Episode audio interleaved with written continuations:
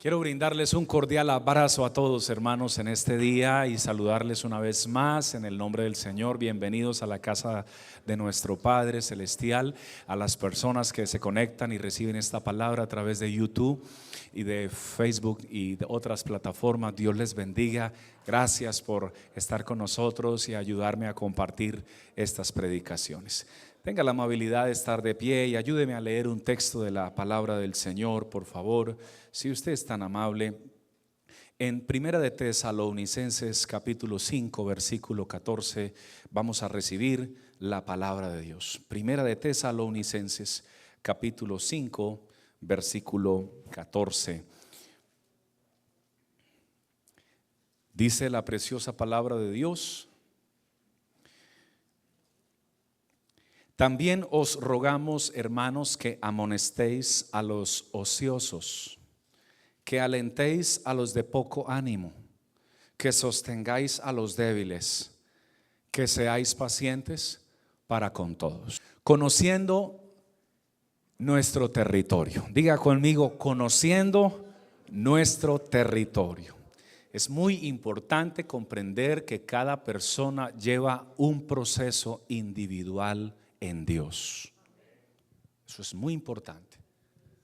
Por eso no debemos compararnos entre nosotros mismos, sino que cada uno debe comprender que cada esposo debe entender que el proceso que su esposa lleva con Dios es diferente al que él lleva. Y el proceso que sus hijos llevan con Dios es diferente al que usted lleva. Y el proceso que su hermano en Cristo lleva con Dios es diferente. Por eso no debemos, reitero, el estarnos comparando los unos a los otros, sino más bien conocer nuestro territorio, conocer por dónde estamos caminando. Amén. Por esta razón la palabra de Dios nos presenta cuatro clases de creyentes en la Biblia y quiero que esté muy atento porque vamos con el primero. El primer clase de creyente que nos presenta la Biblia son los de doble ánimo. Diga conmigo, doble ánimo. los creyentes en Dios de doble ánimo, Santiago capítulo 1, versículo 8, nos presenta la principal característica de los creyentes de doble ánimo. Es la siguiente, la inconstancia. Santiago 1.8 dice, el hombre de doble ánimo es inconstante en todos sus caminos. Hay creyentes en el Señor que son inconstantes. Y esta palabra inconstancia, estuve buscando el contexto y entonces me lo encontré. ¿Qué significa una, un creyente inconstante? Atención, significa que le falta fe. Porque Santiago nos lo explica claramente cuando dice, si alguno tiene falta de sabiduría, pídala a Dios, el cual da a todos abundantemente y sin reproche, pero el que pida, pida con fe, no dudando nada. Porque el que duda es semejante a la onda del mar que es arrastrada por el viento de un lugar a otro. No crea que recibirá alguna cosa de parte de Dios el que actúa de esta manera, dice la palabra de Dios. Es decir, que, eh, y luego, luego dice, el hombre de doble ánimo, ya lo puse en el contexto, es inconstante en todos sus caminos. El creyente que le falta fe, le falta constancia, es inestable. O sea, se compromete con Dios por temporadas, pero por otras temporadas pierde su compromiso. Se afirma con Dios por temporadas, pero por otras temporadas eh, pierde su solidez en Dios. Se estabilizan las cosas sagradas por tiempos, pero por tiempos, mm, eh, por tiempos tú lo ves animado con el Señor, sonriente, feliz, eh, fervoroso, deseoso, pero por tiempos lo ves que no quiere nada con Dios, que no quiere orar, que no tiene actitud, que deja de buscar la presencia Hermanos, y, mucha atención porque dice que el hombre, el hombre de doble ánimo es inconstante en un camino o en todos. O sea, en todas las áreas de la vida. Por eso el que no es constante en Dios no tendrá constancia en su matrimonio. Si un matrimonio quiere que le vaya bien, sea constante en Dios para que el matrimonio tenga la bendición de Dios. Si una persona quiere tener la bendición de Dios en su trabajo y en sus finanzas, sea constante en el Señor. Porque si, si no es constante en el Señor, no será constante en ninguna otra área de la vida. Brindémosle gloria al que vive por los siglos de los siglos. Hermano, mire, Dios quiere que usted reciba muchas cosas de parte de Él. Pero si a usted le falta fe, ¿cómo las va a recibir? Y el inconstante no recibe lo que Dios le quiere dar porque cree por tiempos y por temporadas. Dios nos habla y nos invita a no ser creyentes inconstantes. Dios nos invita y nos habla a tomar la decisión de, de, estabilizarnos y de ser constantes en el Señor. Amén. Tenga presente esto, el inconstante eh, confunde sus pensamientos, sus acciones, su comportamiento. Una semana vino feliz a la iglesia, sonriente, abrazó y saludó a todo el mundo. La semana siguiente se fue enojado y no saludó a nadie y uno no supo qué le pasó. ¿Sí qué le ocurrió? El constante, aunque haya tenido la semana más exitosa, es amable y amoroso con todos. Y si la semana siguiente tuvo una semana de pérdidas económicas, dificultades, momentos difíciles, sigue siendo lleno de amor, lleno de gracia y lleno de, la, de lo que Dios ha puesto en su vida. O sea, la circunstancia no le cambia su forma de ser. Si lo que tú vives te cambia tu forma de ser, tienes síntomas de inconstancia o de inconstante. Tienes que afirmarte en el Señor y decirle a Dios, Señor, ayúdame. Porque no quiero ser así. A ver, ¿qué esposa quiere un esposo inconstante? Una semana amoroso, cariñoso, tierno, romántico, trabajador. Este es el hombre de mi vida. Y a los 15 días no quiere trabajar, enojado, gruñón, malaclasudo, tirando la puerta, mal, de mal genio. Pero me lo cambiaron. Eso dijo una mujer que se casó y claro, en el noviazgo ese hombre era el galán de los galanes. Le ganaba a todos los de pasión de gavilanes. Era todo una o sea, físicamente y su aroma y su vestuario y la amabilidad y le sacaba la silla para que ella se sentara en el restaurante y le abría la puerta del carro y ella dijo, gracias Señor porque me diste el que te pedí. Después de un mes en la luna de miel, nunca más se volvió a abrir esa puerta, nunca más se volvió a sacar la silla, nunca más ese cariño, ese amor. fue. Pues el amor estaba, pero la, amabilidad, la forma inconstante. Entonces ahí fue donde ella dijo, no, yo, que me devuelvan el dinero, dijo ella, no, ya era muy tarde, ya se había casado. Hay es que predicarle al caballero que Dios quiere hombres constantes. Pero las damas también hay que decirles que Dios quiere damas constantes. Amén. Dios nos habla en este día. ¿Cuántos reciben la palabra de Dios? Ve, el Señor Jesús dijo en San Mateo capítulo 6, versículo 24, dijo que no se puede servir a dos. Eso es inconstancia. Es inconstante servir a dos señores, porque aborrecerás al uno o, y amarás al otro. Jesús dijo, no puedes amar a Dios. Mucha atención todos los que reciben la palabra en este momento. No se puede amar a Dios y al mismo tiempo amar al mundo. Dijo Jesús que no se puede. Porque o amarás al uno y aborrecerás al otro. No se puede amar a Dios y a las riquezas al mismo tiempo. Amarás al uno y aborrecerás al otro. No se puede amar a Dios y al pecado al mismo tiempo. Es imposible. Nosotros nos hemos decidido, antes de Cristo, amamos el mundo, el pecado, la riqueza, la vanagloria, todo lo que creíamos que había felicidad y gozo, hasta que entendimos por la palabra que todo eso era vanidad y falso. Tomamos la decisión de amar a nuestro Creador. Vale la pena amar a Dios con todas nuestras fuerzas. ¿Alguien lo quiere amar con constancia?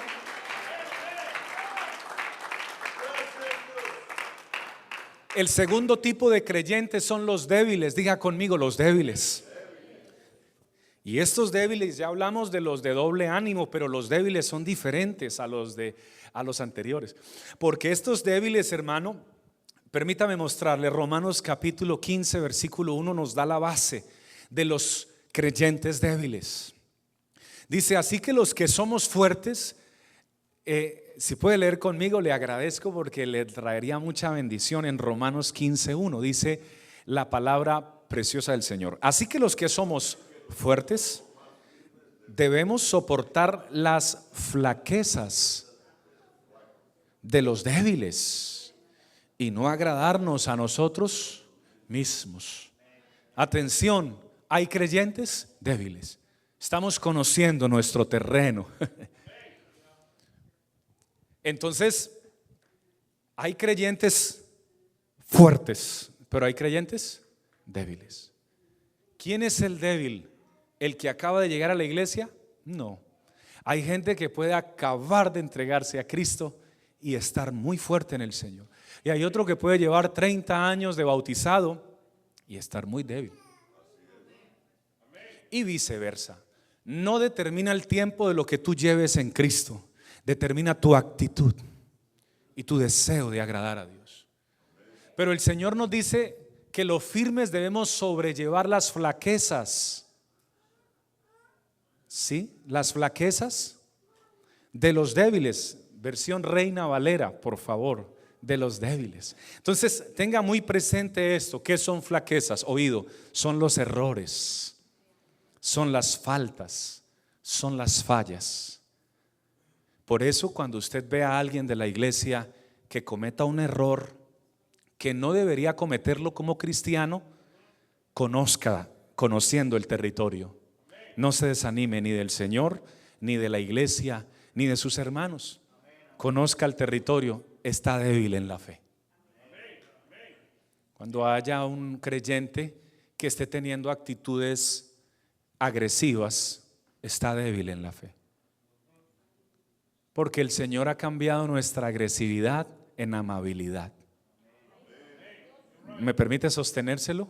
Cuando al Señor lo golpeaban, respondía con golpes. Cuando lo gritaban, respondía con gritos. Cuando lo injuriaban, respondía con injuria en ninguna manera. Antes nos enseñó que no respondas mal por mal ni maldición por maldición. Antes bien, bendecid a los que os maldicen y amad a los que os aborrecen. Así que el creyente que esté actuando de esa manera está débil. Y entonces, ¿qué debemos hacer? correrlo a un lado, démosle la espalda. No, está débil, está dando mal testimonio. Mejor dejémoslo quietico. No, si lo dejamos quietico y solo, se va a debilitar más, más y más y más, hasta que puede terminar alejándose del Señor. ¿Qué hay que hacer? Mire lo que dice la palabra, Romanos 15.1. Así que los que somos firmes debemos sobrellevar las flaquezas de los débiles. Amén. Debemos ayudarlos. Ayudarlos no es celebrarles todo lo que su, su mal comportamiento, es orar por ellos. Pero también llamarlos a un lado y decir, ven mi hermano, ven mi hermana, el Señor ha puesto en mi corazón poderte dar esta recomendación, este consejo. Creo que este día no actuaste correctamente y como hermano en Cristo te quiero aconsejar que mejores esta parte porque quiero que Dios te ayude. ¿Cuántos queremos que Dios nos ayude a los unos a los otros? Eso es lo que hacemos como iglesia. Amén, eso es lo que hacemos los unos a los otros, de esa manera. Amén. Alabado sea el Señor si cometieron errores, repito, fallas, faltas o pecados, hay que sostenerlos. Amén. Romanos capítulo 14, versículo 1 al 4, versión Reina Valera. Mire lo que dice la palabra de Dios en Romanos capítulo 14, versículo 1. Este texto tiene mucha profundidad. 14, 1. Recibid al débil en la fe. ¿Qué hay que hacer con los débiles? Dejémoslos. No, recíbalos. Amén. Recíbalos. Pero no para qué? Contender sobre opiniones, porque el débil le gusta mucho contender. Viene una que no, no los va a hacer sonreír a muchos, pero finalmente Dios siempre nos enseña. La persona entre más peleona es, más débil está. Aquí lo dice, el débil en la fe. Recibe al débil en la fe, no para contender sobre opiniones. Al débil le gusta contienda y contienda y contienda, choque y choque y lo que él diga y lo que ella diga y lo que él diga y lo que ella diga, está débil. Vamos a ayudarlo. Pero les pedimos a los débiles que se dejen ayudar también. Porque si no se dejan, entonces ¿cómo les ayudamos? Sigue usted creyendo que todo lo sabe, que todo lo sabe, que todo lo sabe. Y por favor, sea noble, sea humilde. El único que todo lo sabe, usted y yo sabemos quién es. Es el Dios Todopoderoso. Él es el Maestro que nos ayuda a todos. Amén. Hermano, estamos hoy aprendiendo muchas cosas lindas. Verso siguiente, atención, estamos conociendo el terreno, amén, conociendo el terreno. Porque uno cree que se ha de comer de todo. Está conmigo, ¿cierto? Muy bien. Otro que es débil, atención, el que cree que se puede comer de todo, la Biblia no lo llama débil. Pero mire lo que sigue diciendo. Otro que es débil, come legumbres. Atención Palabra de Dios, siga conmigo. El que come, no menosprecie al que no come. Y el que no come, no juzgue al que come. Mire qué cosa tan bonita. O sea, el fuerte ayude al débil, pero el débil, hombre, déjese ayudar. Para su propio Señor está de pie o cae pero estará firme. O sea, finalmente Dios quiere fortalecer al débil. Porque poderoso es el Señor para hacer, uy, mire esto tan lindo. Hermano, ese Dios que nosotros tenemos es mucho Dios. Porque cuando alguien no se porta bien con uno, el ser humano tiende a alejarse de la persona, ¿cierto? Si no, hay que tomar distancia de aquella persona porque es que no se porta bien y no, al no portarse bien no nos hace sentir bien, nos hace sentir mal por un comentario, una palabra, una frase, una expresión. Cierto. Pero mire hermano, mientras nosotros queremos hacer a un lado al que no se porta bien, el Señor no quiere hacer a un lado a nadie. Porque mire lo que dice la palabra, porque poderoso es el Señor para hacerle estar firme al que está débil es poderoso Dios para, para ayudarlo a que se afirme. Puede brindarle una alabanza al que vive por los siglos de los siglos. Amén. Pero seguimos creciendo. Diga conmigo, estamos creciendo. Para usted conocer tiene que, tiene que para usted crecer tiene que conocer el territorio donde está. Ningún empresario puede conocer puede crecer si no empieza a conocer el territorio donde se va a mover. Amén. Ningún hogar puede crecer si no conoce, si no se conocen a sí mismo. Mire, hermano querido, atención. Los más fuertes de la congregación también tienen debilidades, ¿sí o no? Claro que sí. Así que los fuertes debemos ayudar a los débiles, pero reconociendo que los fuertes también tenemos debilidades y que algún día ese débil puede estar fuerte y darnos la mano.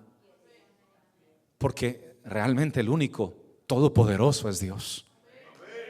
Amén. Gloria a Dios. Primera de Corintios 12, 22 dice, antes bien, los miembros del cuerpo que parecen más débiles son más necesarios. Vamos a mirarlo porque como que algunos no me lo creyeron. Primera de Corintios 12, 22. ¿Cómo así, pastor? ¿Que es necesario que el hermano o la hermana que no se porta muy bien esté en la iglesia? Dios dice que sí. Porque somos cuerpo, somos miembros del cuerpo de Cristo. Antes bien, los miembros del cuerpo que parecen más débiles son los más necesarios. Déjeme hacerle un ejemplo. De los dedos de su mano, ¿cuál es el más débil que usted tiene? Este pequeñito. Es el que menos fuerza tiene. Es el más débil. Mire, este es súper fuerte y los siguientes también son fuertes.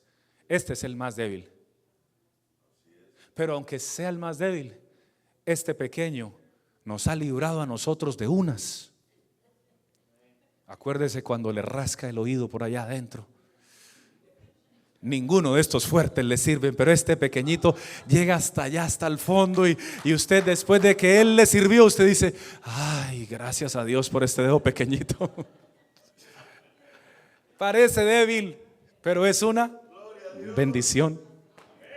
Alabado sea Dios. Una persona dijo, oye, ¿y para qué van a servir las, las pestañas en los ojos? Dijo un hombre, no una dama jamás va a decir eso, pero dijo un hombre de los que ni piensa en eso. ¿para qué, ¿Para qué sirven las pestañas en los ojos? Y, él, y él no sabe, es bien pequeñito, ¿cierto? Ni, ni, ni piensa uno en ellas, los hombres. Dice, ¿para qué sirven las pestañas?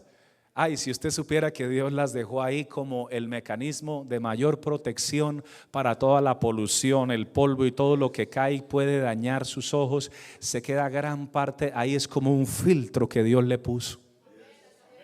Y es pequeñito, pero es, es un mecanismo de protección. Así que los creyentes más débiles son necesarios en la iglesia. Amén. No se desanime ni se vaya de la iglesia por un creyente débil que se porte mal con usted. No. Hay que ayudarlos y soportarlos. Pastor, ¿hasta cuánto hay que soportarlos? Hasta que Cristo venga. Pero tenga la fe de que no van a estar débiles siempre. Dios nos va a ayudar para que se fortalezcan en Dios. Amén. Tercer tipo de creyentes, ociosos. En esta vamos pronto porque esta es fácil. Diga conmigo, ociosos. ¿Sabe lo que significa? Sé que la mayoría sí. Atención, los ociosos son aquellos que, ah, que les gusta perder el tiempo o gastarlo inútilmente. ¿Conoce a alguien que le gusta perder el tiempo? Dice, hoy pastor, sí, yo vivo con varios. No lo vaya a decir, por favor, aquí porque se le va a enojar. Les gusta perder el tiempo o, o gastarlo inútilmente. Primera de Tesalonicenses 5:14 es el texto base con el que iniciamos. Dice, también os rogamos, hermano, que amonestéis a los ociosos. El Señor nos dijo a los pastores que, que, que le enseñemos a los ociosos. A no perder el tiempo, a no desperdiciarlo. Todo tiene su tiempo. Pero los que hoy tienen 70 quisieran tener menos. Y los que tienen 60 quisieran tener menos. Y cuando empiezan a sonar las rodillas, track. Oiga, hace unos años no me sonaba nada y ahora me está sonando todo. Dijo, me dijo un amigo. A mí todavía no me está sonando todo, pero me dijo un amigo. Sí me están sonando algunas cosas, pero no todo. Y me dijo un amigo, ya me está sonando todo. Yo le ¿cuántos años tiene? No, apenas voy para 50. No, órele al Señor, hermano, que que la unción del Señor toque su alma y también sus huesos para que le suenen menos. Pero lo importante aquí es esto, que Dios nos ayude a no ser ociosos. Tito capítulo 1, versículo 12 nos habla, hermanos, algo interesante. Los hermanos en la iglesia de Creta, en la Biblia, hay una iglesia en Creta, o una iglesia en Creta, y a ellos eran llamados los cretenses. Y, Pablo, Em, refiriéndose a ellos, les decía que los cretenses, habían muchos de ellos que eran ociosos. Sí, eran ociosos. Glotones, ociosos. Proverbios 28, 19 nos dice un texto que nos va a hacer de mucha bendición. ¿Lo quiere recibir? Es, un texto de bendición, sobre todo para los que no queremos quedarnos donde estamos sino queremos que Dios nos lleve más allá en su propósito y en su proyecto. Entonces disfrútelo conmigo y dice, el que labra su tierra se saciará de pan, mas el que sigue a los ociosos se llenará de pobreza. No tenga amigos ociosos. Y me dijo alguien, pastor, ¿cómo vas a pedir eso si todos mis amigos son así? bueno, ábrele a sus amigos de Cristo para que Dios les quite el ocio. Y si no quieren ellos de Cristo, cambie de amigos. Porque los amigos ociosos te llevarán a la pobreza. Dios no quiere gente ociosa. Dios quiere gente, hermano, que labre, que trabaje, que se accione, que se proyecte. Dios no quiere gente que se deje que le caiga el techo encima. Visité unas personas en estos días y cuando entré a su casa me dijo, pastor, qué pena con usted. Es que, vea, este techo se está cayendo porque es que hace, hace más de cinco años pasó el huracán Harvey. ¿Hace cuánto? Más de cinco años. Wow.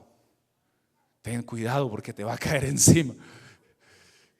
Y yo, Señor, guárdame mientras predico aquí la palabra de Dios. El huracán ya pasó hace tiempo y usted no puede quedarse con la excusa del huracán. Eso ya pasó hace rato. Daño que usted sufra, órele al Señor, fortalezcale, pídale a Dios su bendición, repare y siga adelante, labre y proyectese y salga adelante en el Señor. No tenemos un Dios de pobreza, tenemos un Dios de bendición y de esperanza. Alabado sea el Señor. No espere que su carro lo deje tirado. Hágale mantenimiento. Cuídelo. Llévelo al mecánico. No lo lleve al mecánico ya no cuando no ande. No, llévelo antes. Cualquier ruidito extraño, el carro te está hablando. Llévalo, actúa. Amén.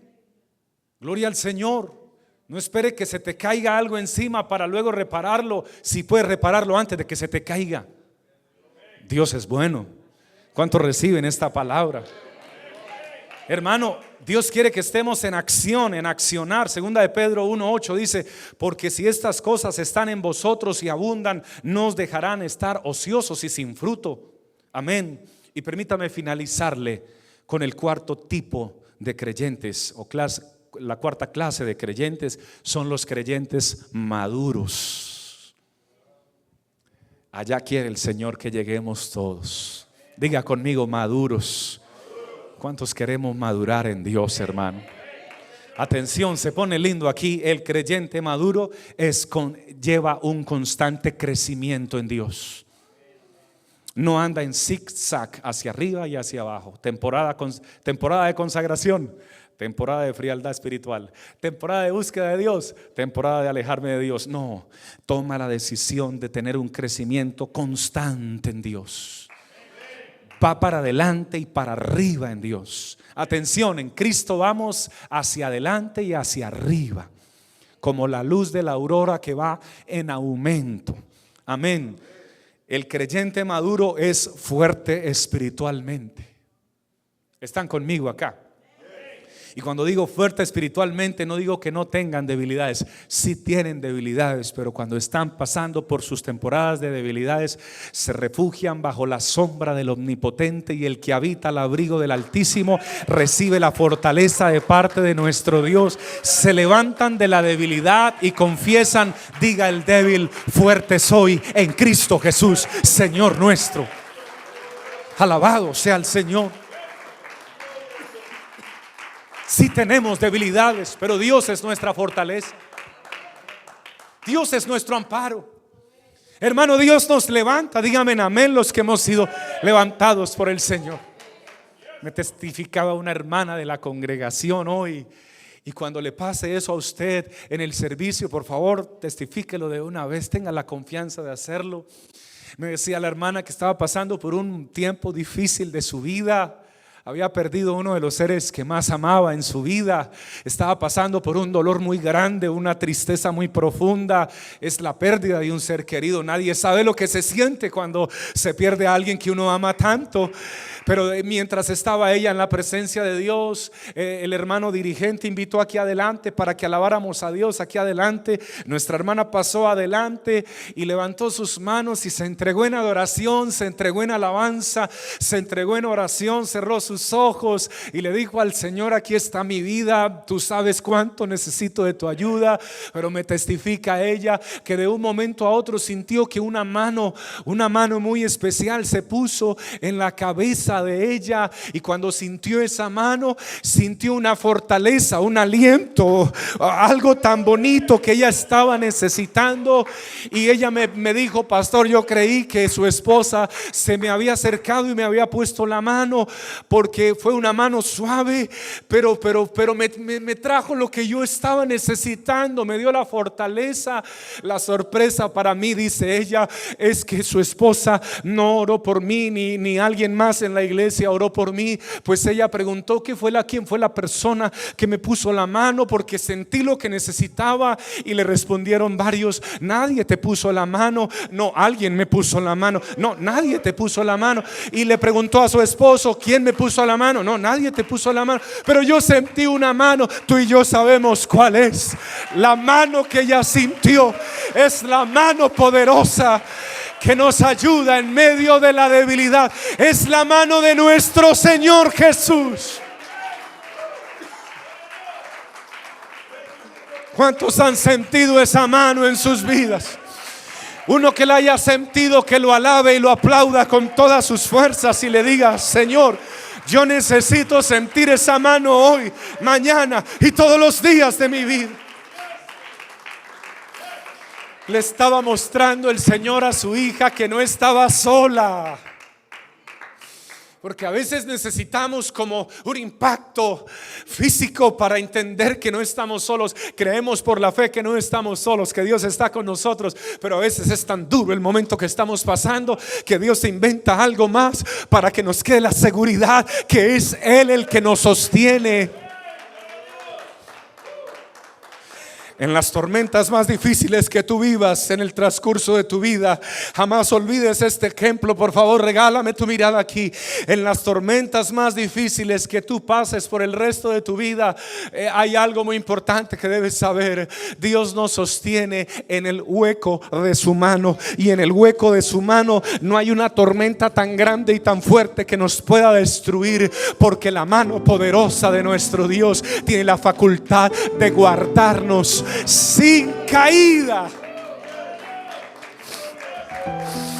Si ese aplauso es para el Señor, colóquese de pie y bríndeselo, pero bríndeselo con amor, apláudale con amor, abra sus labios y alábele con amor, cierre sus ojos por un momento y comience a alabar la presencia de Dios.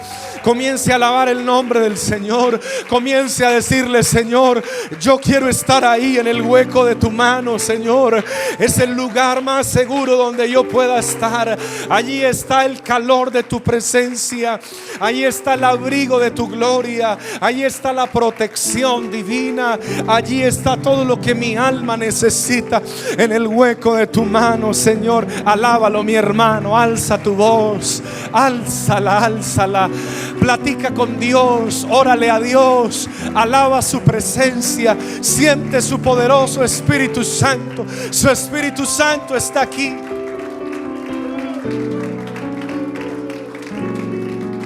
Si alguien siente debilidad, hoy puede recibir fortaleza. Si alguien siente que tiene debilidades espirituales y siente que es alguien de doble ánimo, háblale a Dios y dile, Señor, no quiero ser de doble ánimo. Quiero tener un solo ánimo, un ánimo que me lleve a tu presencia. Si alguien tiene debilidades espirituales, fallas, errores, pecados, puedes venir a la presencia de Dios y decirle, Señor, te entrego mis debilidades. Si alguien está perdiendo tiempo en ociosidad, en internet, en videos, en Xbox, perdiendo su vida sin servirle a Dios, dígale, Señor, no quiero perder el tiempo en ociosidad. Quiero ser un cristiano maduro, un hombre y una mujer de Dios madura. Mientras toda la iglesia levanta sus manos y sus voces, levante su voz, hermano, y dígale, querido Padre que estás en los cielos. Señor de la creación, Dios de nuestra salvación. No nos avergonzamos de predicar estas verdades porque tenemos debilidades en medio de tu iglesia. Porque tenemos, Señor, personas de doble ánimo en la iglesia porque tenemos personas que pueden estar perdiendo su tiempo en ociosidad. No nos avergonzamos de predicar esta palabra, porque esta palabra lo que hace es sacar al débil, es fortalecer al débil, es proyectar al de doble ánimo para que llegue a la madurez en Dios. Es invitar al que tiene un tiempo de ociosidad a despedirse de ella y a ocuparse en el Señor. Pero sobre todo nos acercamos aquí adelante los que anhelamos, Señor, y levantamos nuestras manos los que anhelamos alcanzar madurez espiritual. Señor, ayúdanos a alcanzar madurez espiritual, a tener un crecimiento constante delante de ti. Sabes que Dios te está escuchando en este momento.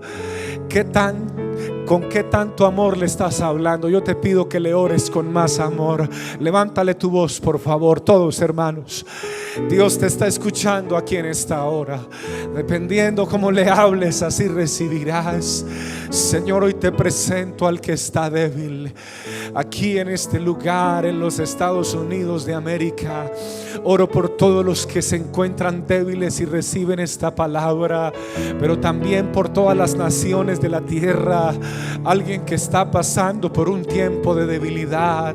Alguien que ha perdido a un ser amado como esposa, esposo, mamá, papá, hijo, hija, hermano, hermana. Alguien que ha sufrido la muerte de un pariente. Está en debilidad. Dios mío, yo te ruego que fortalezcas al débil. Alguien que le estén fallando los sistemas de defensa de su cuerpo. Yo te pido, Señor, que fortalezcas al débil. Alguien, Señor, que no se haya afirmado en tu presencia o en la iglesia, en el camino del Señor. Hoy no lo juzgamos, hoy te pedimos que lo fortalezcas, Señor. Así como mi hermana sintió que tu mano se le colocó en la cabeza, una mano cariñosa que le fortaleció. Hoy te ruego que extiendas tu mano tu mano nos alcanza a tocar a todos en este momento. Tu mano nos alcanza a tocar a todos. Tu mano es muy grande, Señor Jesús. Tu mano nos alcanza a tocar la cabeza a todos y a darnos esa fortaleza, ese respiro, ese oxígeno, Señor, ese consuelo y esa ayuda que está.